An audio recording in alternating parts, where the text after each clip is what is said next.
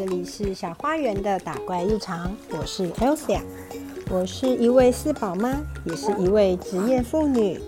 这个频道会分享我在正向教养育儿的真实面相，以及妈妈如何在育儿过程中打怪练功、自我成长。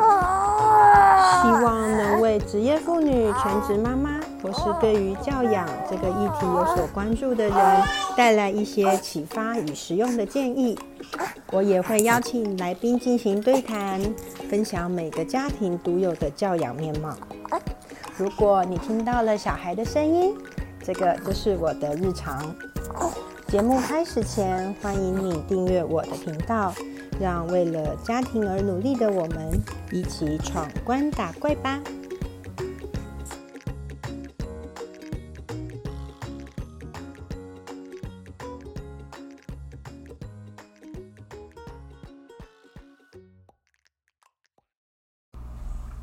嗨，欢迎回来，我是 Elsa。你这周过得好吗？嗯，今天我们有小小的 host 在旁边，所以可能等一下会有一点小朋友的声音。那今天我们想要分享的是一本书，是李怡婷老师的《一句教养》。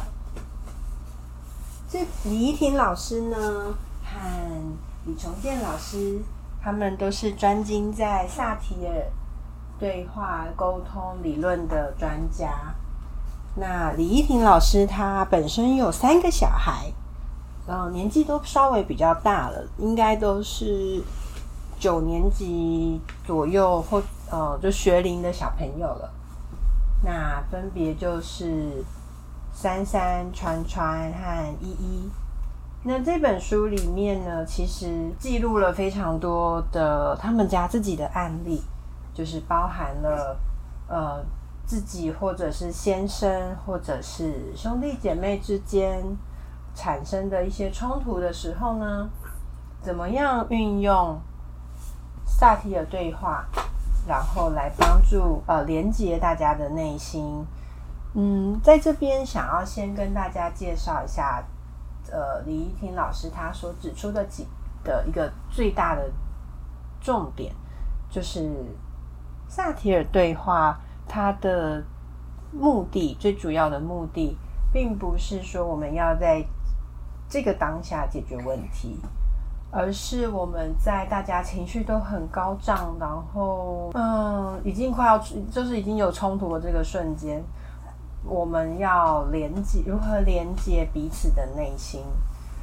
嗯，这本书的有一个很重要的名言呢，就是情绪是大火。火来了要怎么样？要赶快跑啊！也就是说，不管是大人还是小孩，都不要有一个不切实际的幻想，就是我们可以在彼此都有情绪的时候解决问题。事实上，嗯，当两当对话的双方都有情绪在的时候，这个对话往往都会被情绪所主导，而。没有真正的集中在问题上面。有时候啊，我们会觉得小朋友情绪来了的时候就一直跳针嘛，讲话就一直跳针，就我不要啊，然后或者是不停的反复的说他坚持的事情。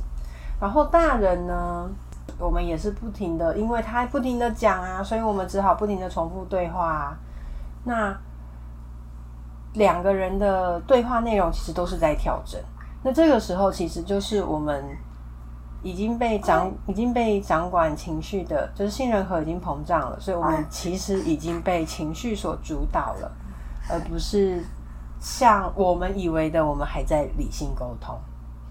在《一句教养》这本书里头呢，李依婷老师很贴心，他就举用了两个、三个字的词汇来。浓缩整个萨提尔对话中的精华，就是第一个叫做内线法。什么是内线法？首先的第一个字“内”，就是要平稳内心。在大人有情绪的时候，就不要跟小孩沟通。我们可以去做做自己的事情，就像我上个礼拜分享的，也许可以去喝杯水，然后晃一晃，然后去上个厕所。不管怎么样，先把自己的内心稳定下来。我们要有足够稳定的内心，我们才可以帮助小孩厘清目前的状况，以及我们要去连接小朋友他在想什么。如果我们的情绪不够稳定，内在不够稳定，我们很容易、很容易就会被小朋友的情绪带着走啦。那第二个线，线是什么？叫做明确的界限。有一些事情呢，是小朋友的问题，不是爸爸妈妈的问题。那我们必须把这个界限给。分出来，以及我们可以帮小朋友做到什么样的事情？在书里面的例子就是，他女儿因为要看牙医，然后大家都请假陪他去看牙医，爸爸妈妈开车，但是因为他们在车上吵架了，然后他女儿也就说：“我不要去看了，我要走了。”请大家就是稍微。回想一下，我刚刚说的，就是这些小孩都是学已经在上学的小孩，所以自己在台北搭个捷运啊，什么都是很安全的，对，不是小朋友。那这个回去回到家里的时候，李依婷就跟她的女儿沟通说，看牙医这件事情是你要是就是一定要做，隔天要再去看，但是妈妈现在已经没有办法在明天请一天的假陪你去看医生了。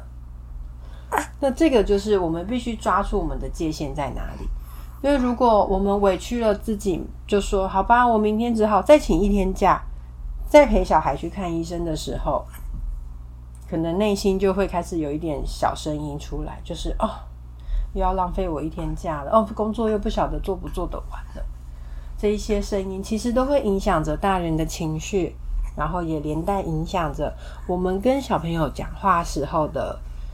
表述表述的句子或者是语气。好，内线法第三个法就是我们要找对方法。找对方法是什么呢？我们不能像前面说的打小孩呀、骂小孩呀，这个都是不对的方法。我们一定可以找对，找到共同大家都可以接受的方法来进行沟通。那第二个三个字的词汇呢，叫做听和心。在实际沟通的时候呢，这三个字是心法。首先，第一个听，就是你要倾听，倾听小朋友在说什么。那倾听之后呢，如果他你觉得他的讲话的内容跟你理解的不一样。我们要进行的是核对，把他的话重复的再讲一次，像是你刚刚这样子说，是这个意思吗？小朋友可能就会开始说对，或者是不对，是这样。那我们就可以借由核对这个步骤，确认两方所接收到的资讯是一样的。最后的心。是用心欣赏，这个我觉得有一点像 NLP 沟通中说的换框法。每一件事情，每一件事，每一个冲突，它一定都有它存在的意义，它展现出来彼此的价值。就像我那时候看 NLP 在做的笔记的时候，我想到的是。我家老大，因为他也比较会表达，然后呢，他的坚持度非常的高。想一想，他可能就是跳针了吧。然后那时候我就在笔记上写下，说我是不是可以把他的这个重复讲同样的事情啊，一定要你同意为止的这个炉，把它转换成他真是一个很坚持的孩子。这样子会不会让我对于这件事情感觉稍微好一点呢？哦，大家不晓得有没有听到小朋友的声音？呃，李依婷老师的这本书啊，其实他在亲子天下呢有搭配音频的，有搭配视频的课程。那如果大家对于萨提尔对话有兴趣的话，我觉得这是一本很轻松，呃，写的很轻松，看得很轻松，可是也可以让你有很深入思考的一本书籍。好哦，今天的分享就到这里喽。谢谢大家的收听，我们下周见，拜拜。喜欢今天的节目吗？邀请你在 Apple Podcast 和 Spotify 给我五星好评，感谢你的支持。如果你有什么想听的主题，或是对于内容有任何感想，欢迎使用电子信箱让我知道。以上资讯都在节目资讯栏中附有连结，我们下次再见。